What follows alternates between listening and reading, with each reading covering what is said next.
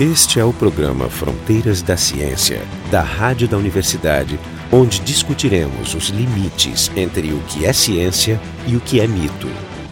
Programa de hoje trata de terremotos. Para conversar com a gente sobre esse assunto, a gente tem o professor César Schultz, do Departamento de Paleontologia e Estratigrafia do Instituto de Geociências da URGS, e o professor Jorge Kielfeld, do Departamento de Biofísica também da URGS, e eu, Jefferson Arezon, do Instituto de Física da URGS. Então, para começar, Schultz, pode nos, nos, explicar o básico? Qual é o básico de, de terremotos? Terremoto é o resultado de qualquer movimentação que ocorra na crosta da Terra. Porque a gente tem a falsa impressão, a partir daquele ditado assim, firme como uma rocha, né, de que pedra é um negócio duro, firme e imutável. Não. A crosta da Terra é proporcionalmente tão fina quanto uma casca de maçã em relação à maçã. Então a gente está vivendo na nata que está flutuando no leite, por exemplo, para fazer uma comparação. Embaixo de nós, embaixo da crosta, tem toda uma parte líquida onde a gente tem lava em altíssimas temperaturas e calor no centro da Terra, esse calor tentando sair. E isso provoca movimentações nessa fina camada que a gente chama de crosta. E cada vez que essa crosta se movimenta, seja lateralmente ou verticalmente, isso gera um, um abalo, um abalo sísmico. Então terremotos, movimentações podem ocorrer em qualquer lugar do planeta. Não existe um lugar assim totalmente imune a terremotos. Existem lugares onde ele ocorre com maior frequência, que vão ser justamente naqueles limites entre as chamadas placas tectônicas. Quando a gente tem então toda a crosta da Terra é dividida em gomos, como se fosse uma bola de vôlei, uma bola de futebol, e os limites entre essas placas, né, são os locais preferenciais onde ocorre movimento. Tal do círculo é. de fogo, né? Sim. No Pacífico, por exemplo. Porque existem eh, a crosta da Terra tem dois tipos de rochas predominantes. Aquelas rochas que formam o fundo dos oceanos, e por isso é que ali tem oceanos, porque fica mais fundo, são as rochas que têm maior densidade. Então elas pesam mais em cima da, da parte interna da Terra e afundam a superfície da Terra. E as rochas mais leves são as que formam os continentes, por isso que elas ficam para fora do oceano, elas são proporcionalmente mais leves. Então quando a gente tem o choque de uma rocha dessa crosta mais pesada com a crosta mais leve, a crosta mais pesada acaba entrando por baixo da mais leve. Então, como a gente tem, por exemplo, aqui na América do Sul, do lado dos Andes, a gente tem a crosta do Pacífico, que é dessa rocha mais pesada, que está entrando por baixo da América do Sul. Então, cada vez que ela se movimenta um pouquinho, querendo entrar por baixo da América do Sul, provoca um grande terremoto. Tu pode usar o nome técnico, subdução, não é proibido. Isso, chama-se zona de subducção. Então, tanto ela provoca os terremotos, quanto provoca o enrugamento da crosta do lado do continente, que é o que forma justamente as cadeias de montanhas. Então, aquelas montanhas não estão ali por acaso, elas são formadas justamente pelo atrito entre aquela placa que está entrando por baixo da América do Sul e as rochas é do continente um, da América um do ponto, Sul. Um ponto que é, é, sempre bom enfatizar são, são as escalas de tempo envolvidas. Né? Aqui a gente não está falando de processos que ocorrem na, na escala de tempo que a humanidade está acostumada, que são anos, dezenas, talvez milhares de anos, né? mas de fenômenos que acontecem numa escala que se chama escala geológica. Ou seja, são processos que não podem ter ocorrido nos últimos 6 mil anos, mas que ocorreram e ocorrem em escalas que, que abrangem milhões de anos. Né? São realmente fenômenos lentos. Ou seja, na escala correta, o que a gente eh, presencia como rochas agora pode se comportar como um líquido, que é, é esse tipo de movimento que o, que o, que o Schultz está falando. Mais Sim. ou menos, né? Porque se tu pensar os tipos de ondas que tem, né? essa é interessante, né? Quando tem um, um terremoto, os terremotos estão em alta agora, com o terrível terremoto que assolou o Japão lá, um dos mais intensos já registrados. Acho que o Schultz pode explicar melhor, mas existem vários tipos de ondas que se propagam, algumas delas são exclusivas de sólidos, que é o que torna até um diferencial terrível, né? E não é exatamente. Alguns deles são como ondas no ar, ondas de contração, as ondas P, outros são ondulações transversais, as ondas S. Depois tem as duas outras ondas lá de superfície que fazem movimentos que não são muito agradáveis de pensar, né? Sacudir para um lado para o outro, subir, descer, enfim. Então, na verdade, ocorrem terremotos tempo todo. Inclusive, quem vive nessas áreas mais de limites entre as placas, o chamado cinturão de fogo, está acostumado. A Terra treme todos os dias. É, segundo, que... a, segundo a Wikipédia, a gente tem da ordem de 500 mil terremotos por ano, sendo que desses 100 mil podem ser sentidos. É, então, pessoas. faça a conta, ver quantos dá por dia. Né? Então, as pessoas se acostumam com isso. É, um exemplo ah. assim, até eu morei um ano e meio na Califórnia e eu experimentei um terremoto de porte respeitável por semestre, em torno de cinco, né? E vários pequenos. Quer dizer, era todo, é, não chega a acostumar. É, e fora outros que nem percebe com o é. movimento dos carros, o barulho e tal. Se fosse um lugar silencioso, até sentiria mais. Então, é uma coisa normal, ocorre todos os dias. O que causa impacto são justamente aqueles anormais, os catastróficos, né? Que tu tem uma movimentação maior e aí que geram estragos. E curiosamente são os terremotos, então essas ondas provocadas pelos terremotos é que nos dão a única informação possível sobre o centro da Terra, como é que é o interior da Terra, porque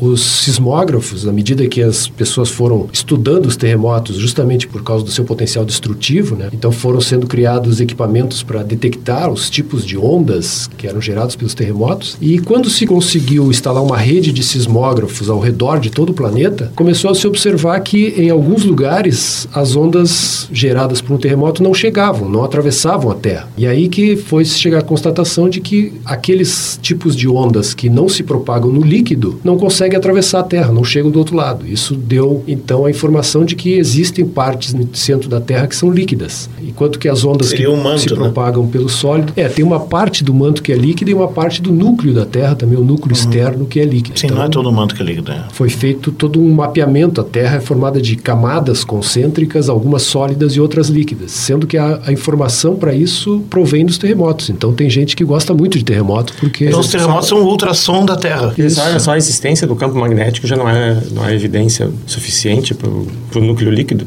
né? Esse, esse líquido metálico em movimento. Pois é, eu não sei como é que os físicos encaram isso hoje, se há um consenso de que o campo magnético é gerado dessa maneira, mas... Tanto que é, na Lua não pelo menos é seria uma, uma indicação é, de que o, o, núcleo é metálico. Então, então, duas coisas. Uma que ele é líquido, então ocorre movimentação, e outra que ele é metálico, aí sim, pela existência do campo magnético. Então, as duas informações se combinam. Né? É isso que combinar também com o fato que o polo fica mudando de posição, aí já há uma sugestão de uma parte ali perfeita, né? mas eu acho que as medidas mais exatas vêm dessa, das medidas dos, das ondas dos e sismos. O, o, o, mesmo método, então, que se usa para descobrir como é composto o interior da Terra pode ser usado usado para atividades menores. Por exemplo, eu posso fazer uma prospecção num terreno usando o mesmo tipo de técnica, jogando algum tipo de onda, sim, onda sim. sonora. E... Cada vez mais isso tem sido usado. A gente está, inclusive, testando esse método na busca de fósseis dependendo do tipo de terreno, porque tudo vai depender da diferença de resposta entre o fóssil e a rocha. Se a composição do fóssil é muito semelhante ou dá uma resposta muito semelhante à rocha, não vai se ver nada. Agora, se der uma diferença razoável né, de resposta à onda que for é, emitida é possível. Posso achar água também, por exemplo? Sim, água. E a questão da previsão dos terremotos, como é que é? Ou seja, se fala muito porque, obviamente, sendo uma coisa tão catastrófica, com tanto impacto econômico e humano, né? Ah, então, acho que antes de falar da previsão, acho que se poderia explicar um pouco o seguinte, já que é um processo estocástico, que não, embora tenham mecanismos que cada vez se conhece mais, eles têm um, um quê de imprevisível. Então, existe uma, uma distribuição. Esses, desses 500 mil episódios anuais, a maior parte deles, a grande maioria, maioria são, são eventos muito pequenos e poucos eventos são, são grandes. Então isso, isso faz então que exista uma distribuição de, de probabilidade. Eventos menores aconteçam. Complica a preditividade, né? sem dúvida. Não, então, então eventos grandes que liberam muita energia, eles são, eles são mais raros, são difíceis de. Mas a, a existência, o conhecimento dessa, dessa distribuição, acho que está bem estabelecido hoje em dia. Né? Se conhece bem essa a cara dessa, dessa distribuição, é o que se chama de, de lei de potência. Mas isso não ajuda ou isso ajuda a prever o próximo terremoto? Não, isso só identifica os locais mais prováveis. Por exemplo, toda essa área chamada de cinturão de fogo ao redor do Pacífico, onde tem essa característica que eu mencionei, onde tem uma placa, um tipo de crosta mais densa que está entrando por baixo do, outra, do outro tipo de crosta. Então, isso gera um atrito que gera terremotos. Agora, um dos terremotos mais destrutivos registrados até hoje foi em 1755, que destruiu Lisboa e praticamente metade de Portugal, que está num outro contexto tectônico completamente diferente. A gente tem o choque ali, né, toda a África né, que está se comprimindo contra a Europa. Então, é uma situação onde a sismicidade é muito mais episódica, mas quando ocorre, podem ocorrer coisas de grandes dimensões. Então, Sim, se for um local com muita gente, concentrado, cidades, como é o caso, né? É, o problema é que hoje tem gente vivendo em tudo que é lugar e tem gente filmando tudo que acontece. Então se vê, se registra muito mais os efeitos dos terremotos. Isso causa a sensação que a mídia explora de um aumento na frequência, que aí já alimenta também todos os mitos com, Claro, com... jun- junta a nossa memória que, Que é curta. esquecer os, os É, isso, isso é remotos. importante. Queria tocar esse aspecto que a gente não tem uma memória de eventos ocasionais boa. Por exemplo, estava conversando aqui antes, fora do ar, né? Quantas pessoas viveram o cometa Halley do início do século e quantos eh, viveram um episódio, mas, por exemplo, tsunamis, né? Não são experiências muito lembradas. Durante vários anos não se fala nisso. Sim, uma coisa que sempre me intrigou foi aquele número de ilhas desérticas paradisíacas que existem no, as ilhas dos mares do sul, que sempre apareciam nas historinhas do Pato Donald. Onde os náufragos iam parar. É, os náufragos, não tinha ninguém naquelas ilhas. Por que será que não tinha ninguém naquelas ilhas, né? Então hoje, depois de aprender um pouco sobre geologia, comecei a entender que basta um tsunami para varrer uma ilha daquelas e todo mundo que vivia ali morreu. Então elas começaram a ser amaldiçoadas, inclusive Tabula pela rasa. população local.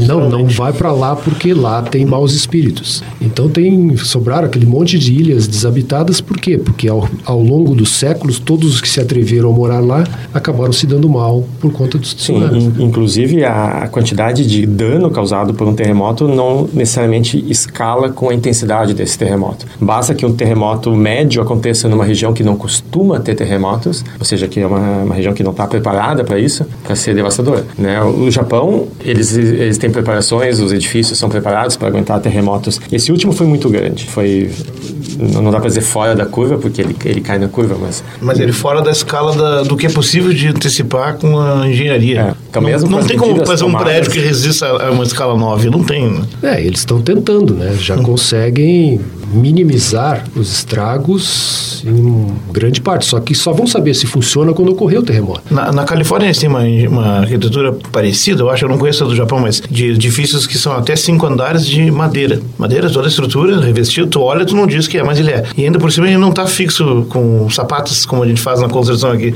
Ele está sobre rodas, dentro de, um- de uma base onde ele pode balançar e bastante. Que é uma ideia meio maluca para uma engenharia, mas talvez seja uma boa ideia. A piada que tínhamos, que o prédio mais alto do campus, que nosso campus lá em Irvine tinha formado uma abóbada, é que no dia do Big One, o prédio da informática ia atravessar o campus, né? Andando com, devagarinho até parar. explica o que que é o Big One. Big One, então é, uma, é o lendário terremoto hipotético, né? Aí tu pode falar melhor. Porque aquela Grande região um. toda está em cima de uma grande falha Sísmica. e o pessoal que mora ali sabe que tem terremotos todos os dias ou periodicamente e que um dia vai acontecer um grande terremoto. De novo, já aconteceram outros mais antigos, mas vai tornar a acontecer. Então todo mundo é desde pequeno educado para isso, mas São Francisco, por exemplo, já sofreu vários importantes. Né? Vai ocorrer um grande terremoto, mas ninguém sabe Sim. quando. né? E a coisa interessante é que as pessoas que moram naquela região, mesmo as que têm casas próximas à, à falha de San Andreas, elas não têm noção de que aquilo é a falha. É simplesmente um desnível, né, um- uma valeta no, no terreno, mas as pessoas né, teve uma pesquisa que mostrou que boa parte não sabia do, do que se do que se tratava. Esse é o, o programa Fronteiras da Ciência. Hoje a gente está falando de terremotos. Esse programa vai estar disponível na nossa página que é frontdaciencia.urgs.br junto com um material extra onde vocês podem se aprofundar um pouco mais no, no assunto que está sendo discutido. Então, ah, existem uma série de, de pseudociências envolvidas quando se fala em, em terremotos. Então, uma delas se trata de eh, que animais podem prever terremotos. Pois é, eu pergunto se é mesmo, tais peixinhos japoneses capazes de antecipar por alguns minutos Não, um terremoto. o que acontece é que... Não é tão absurdo, pensando não, bem. Não, o que, o que não é absurdo é que existem fenômenos precursores de, de terremotos. né? Sim. Existem Bom, vibrações... Vibrações em si que nós não percebemos. Existem vibrações que acontecem numa, numa faixa que é menor do que, do que 20 Hz, que é o que São nosso- infrassons. Isso, é. o nosso ouvido não consegue captar, mas não necessariamente outros animais. Então, esses animais, eles não estão prevendo o terremoto, eles estão sentindo o terremoto. Um pouquinho antes. É, um né? pouco antes do que, do que a gente. Então, não existe nenhuma evidência de que qualquer tipo de animal é, possa, possa prever o terremoto. O animal que chega mais próximo disso é o homem, né? fazendo, fazendo modelos e, e estudando através da, da ciência.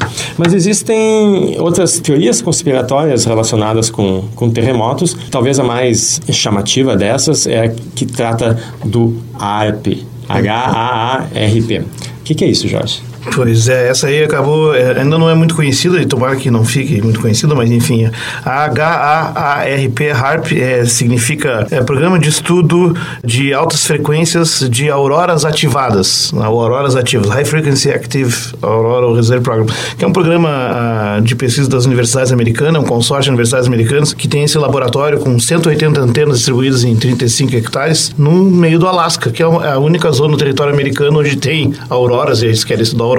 E o objetivo, basicamente, é um, é um laboratório de, estuda, de estudo das propriedades físicas e elétricas da ionosfera terrestre, que é muito importante porque ela afeta diretamente as telecomunicações e a orientação por satélite, que se baseia em ondas de rádio, que também são enfim, parte da telecomunicação.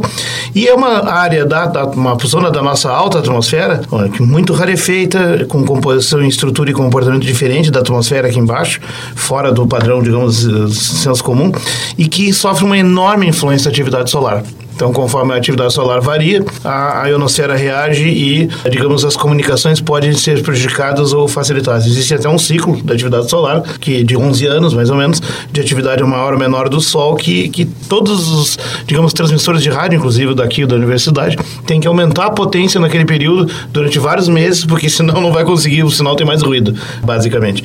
Bom, a história é a seguinte: esse é um laboratório de pesquisa fascinante, interessante, de ponta. Sério? Né? Sério. E não é secreto, tanto é que aqui no, na página no, do FAQ deles tem até as coordenadas dele e, e diz como é que tu faz para visitar se quiser. É um open house, é uma duas vezes por ano, eles não têm equipe de, de funcionários para atender, mas tu pode visitar, então não é secreto. Mas basicamente surgiu uma, um movimento conspiratório dizendo que aquilo é uma, um laboratório militar secreto, está testando uma arma capaz de produzir, com essas ondas de rádio, produzir alterações climáticas e indo mais mais além, já citando o caso mais ridículo, controlar a mente humana. Por exemplo, foi alegado que esse, esse, essa arma, arma, essa piada, essa arma foi utilizada para, por exemplo, promover a derrota das tropas do Saddam Hussein no fim da Guerra do Golfo, que se, se entregou sem, sem nenhuma razão. Provavelmente eles tinham levado muita bala e estavam pedindo trégua, mas enfim, foi Harb. Ah, e agora, mais recentemente, quando deu o terremoto do Haiti, isso foi a maior bobagem de todos, foi dito que o terremoto do Haiti foi causado por ele. Ou seja, não só alterações climáticas, tufões, tornados, etc., mas também terremotos. Bom, aí é um absurdo é, completo. É uma bobagem, porque todo mundo sabe que foi a lua gigante que. Ah, é verdade. E é um problema muito sério, assim, porque isso acabou pegando uh, em, que, em que setor, assim, especialmente um setor da esquerda, as pseudociências fazendo um estrago no pensamento progressista, mas pode acontecer, repercutiu isso porque faz sentido, uma arma, uma arma secreta do império tentando controlar tudo. Bom, o, alerta que a gente pode dar é o seguinte, relaxem, eles ainda não têm esse poder, se é o caso, mas tem muitos outros. Se você quer pensar, assim, num exemplo de, de, de, de, um, de uma arma secreta capaz de fazer coisas, tem muitas delas. Por exemplo, a economia. Fazer estragos muito maiores, terremotos muito mais espantosos. Inclusive, boa parte do terremoto do Haiti é problema econômico mesmo, não é sísmico. Mas enfim. Mas eu, afinal, como é que essas alegações, né? Isso é interessante de falar. É possível uma, uma, uma digamos, essa, essas antenas que geram no máximo 3,6 milhões de, é, de, de watts, megawatts. Não é muito grande. Ele faz não só registro, leituras da ionosfera, mas ele também faz estimulação da ionosfera e numa pequena regiãozinha ele consegue aumentar excitar aqueles íons, né? E ali eles emitem um pouco de ondas de rádio. É como se ele produzisse uma pequena aurora. Só que essa não é uma aurora que seria visível por alguém. Mas os paranoicos dizem que não. Auroras gigantescas foram vistas antes do ataque no céu, antes do terremoto do Haiti. Enfim, não tem como produzir isso, nós não temos energia capaz de fazer isso. De fato, a, as pequenas perturbações que esse laboratório produz lá numa pequena região quando está estudando são tão pequenas que têm sido por equipamentos bastante sutis e delicados. Mas mesmo assim são úteis para Bom, como toda, como toda teoria pseudocientífica, ela não se sustenta. Não sustenta, mas é, é, bom, é bom contar. Os fatos, né? né? É bom contar, porque no, no caso ali, é, é, enfim, assim começam as lendas, né? Outras lendas começaram com um pequeno detalhezinho que ninguém quis explicar, que ficou assim na, no silêncio da ciência e aí foi crescendo, crescendo, tomando vulto. Então, é, pra, gente, a gente tá se encaminhando já pro, pro final do, do programa, eu, eu queria perguntar duas coisas. Uma é enfatizar a pergunta do Jorge sobre a questão da, da previsibilidade desses terremotos, como é feita, se fazem modelos. E a segunda pergunta é que eu imagino que devam existir registros históricos de, de terremotos, né? terremotos ocorridos em épocas muito, muito antigas, devem deixar rastros. Como é que são essas evidências? Como é que alguém olhando um monte de pedra pode saber, ah, isso aqui é um registro de um terremoto? Bom, primeiro quanto à previsibilidade, né? Agora eu estava me lembrando que um dos terremotos mais bizarros que se no- notícia foi o que destruiu a cidade do México na década de 80, porque não é um lugar que se esperaria que ocorresse um terremoto, não tem nenhuma falha geológica passando por baixo da cidade, nada. E aí justamente, né, algumas circunstâncias começaram a chamar a atenção das, Foi dos devastador. estudiosos. E aí, uma das coisas mais interessantes foi que apenas alguns prédios tinham caído. Todos os que tinham entre 9 e 15 andares. Só esses. Abaixo de 9 andares não afetou e acima de 15 andares também não. E só uma parte da cidade foi destruída. E estão todos enfileirados esses edifícios, porque hoje é um parque. Lá é muito Aí foram de visitar. pesquisar o que aconteceu. Primeiro, a parte da cidade que foi afetada se descobriu que no tempo dos astecas, Astecas. era um lago. É, e esse lago foi aterrado pelos espanhóis, então todo o sedimento que foi colocado ali formou um tipo de terreno diferente do que tinha nas imediações. Então o tipo de onda que passou por ali praticamente liquefez esse solo, quer dizer, transformou o solo ali em líquido e os prédios caíram. É, e os Literalmente prédios afundaram em parte, né? Literalmente.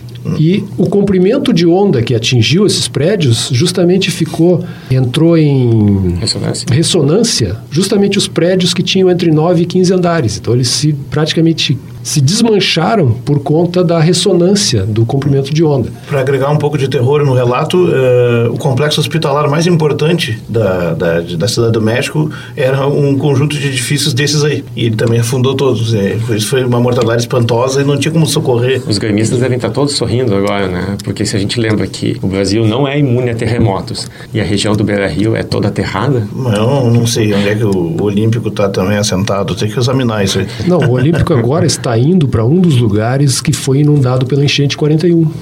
Então também, agora se não estava, se estava salvo, a partir de agora não vai estar mais. sabe a escolha. E qualquer enchente que der que o rio retomar o espaço dele lá na, na Zona Sul, também vai invadir toda aquela área ali da Zona Norte. Então, então agora, além dos dirigentes, temos que cuidar com os sismos. Interessante isso. A gente desviou um pouquinho do assunto. Vamos voltar para a questão da, do- dos registros históricos. Então, não tem como prever um terremoto. Né? Tem essas áreas onde a probabilidade é mais frequente, então os americanos estão até hoje tentando descobrir uma maneira de prever quando vai ocorrer o tal do Big One, terremoto que vai finalmente destruir São Francisco. Tentaram E separar a Califórnia e fazer uma jangada sair no meio Isso. do Pacífico. Tem todos esses exageros também. Existem né? fenômenos precursores, eu imagino, mas com que antecedência eles, eles começam a ocorrer? Não, Não tem não, como saber. não se conseguiu descobrir nenhuma sequência assim de eventos que sejam os precursores de um grande terremoto. Dizer, não começa com pequenos terremotos que vão Não, crescendo, não. crescendo.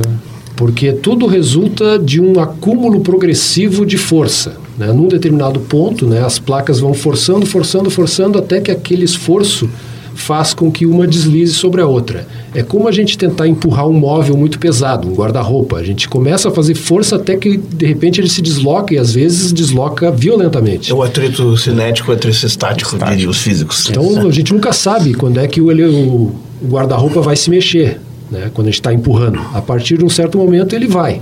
E a mesma coisa acontece com as placas tectônicas. O terremoto por si só ele não deixa nenhum tipo de depósito assim característica. Ele vai gerar ah, fraturas nas rochas, vai gerar eventualmente dobramento nas rochas. Mas às vezes alguns fenômenos associados, como os tsunamis, esses sim, esses deixam tipos de depósitos sedimentares bem marcados e fáceis de identificar. E dessa maneira a gente sabe que locais onde tem terremotos também são os mesmos locais onde tem tsunamis.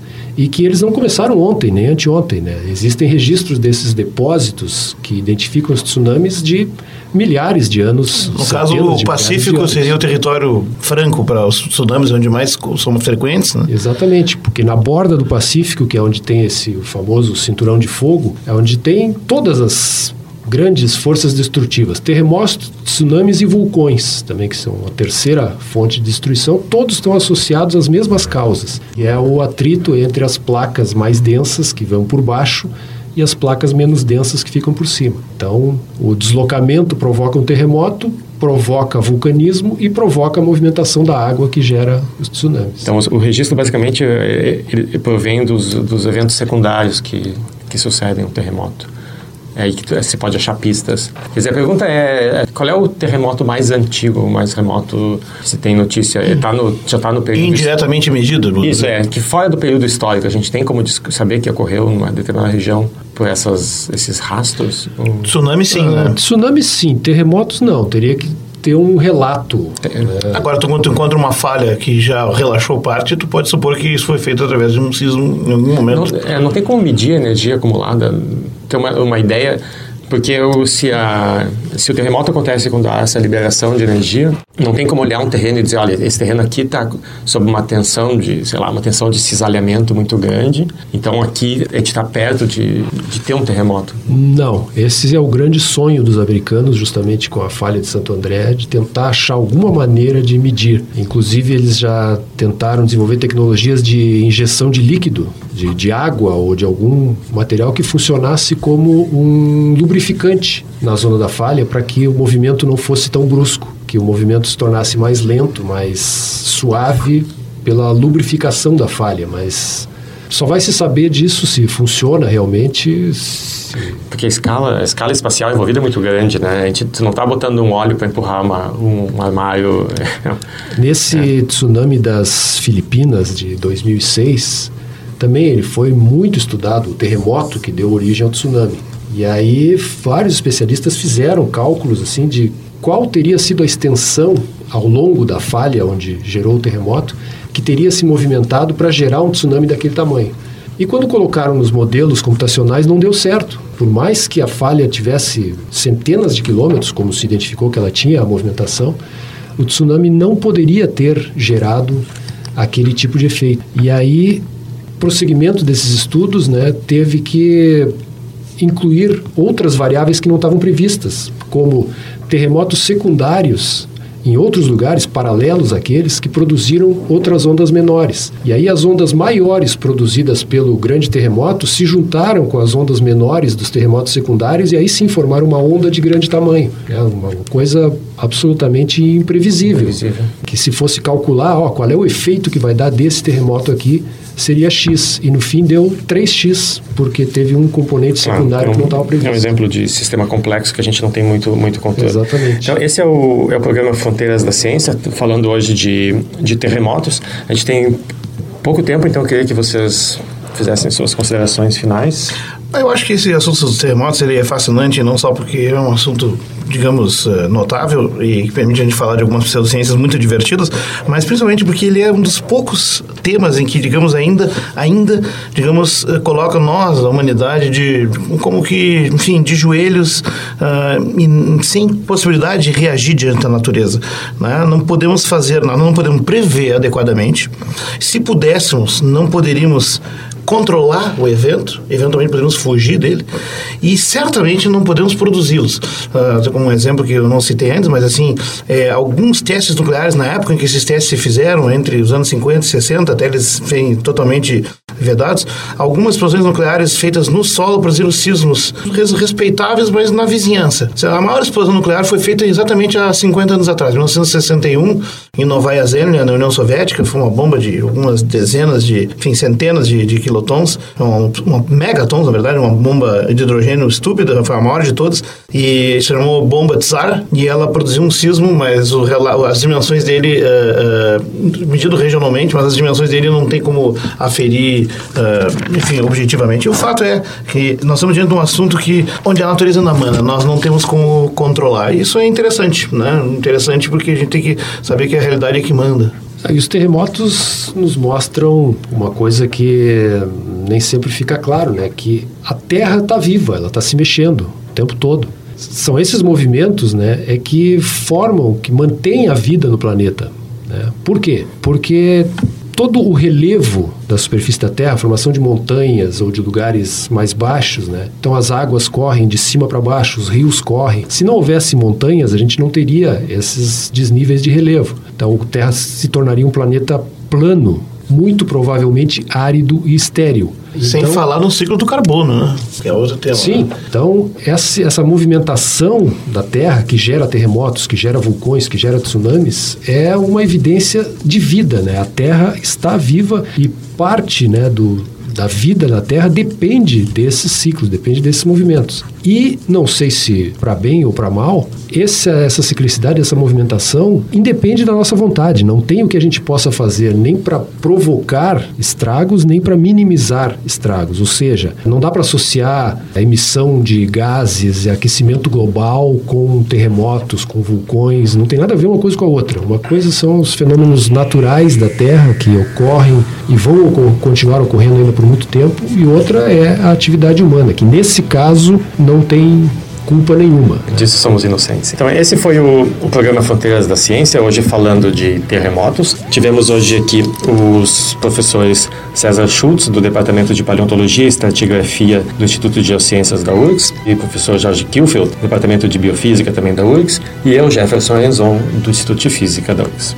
O programa Fronteiras da Ciência é um projeto do Instituto de Física da URGS. Técnica de Gilson de Césaro. Direção técnica de Francisco Guazelli.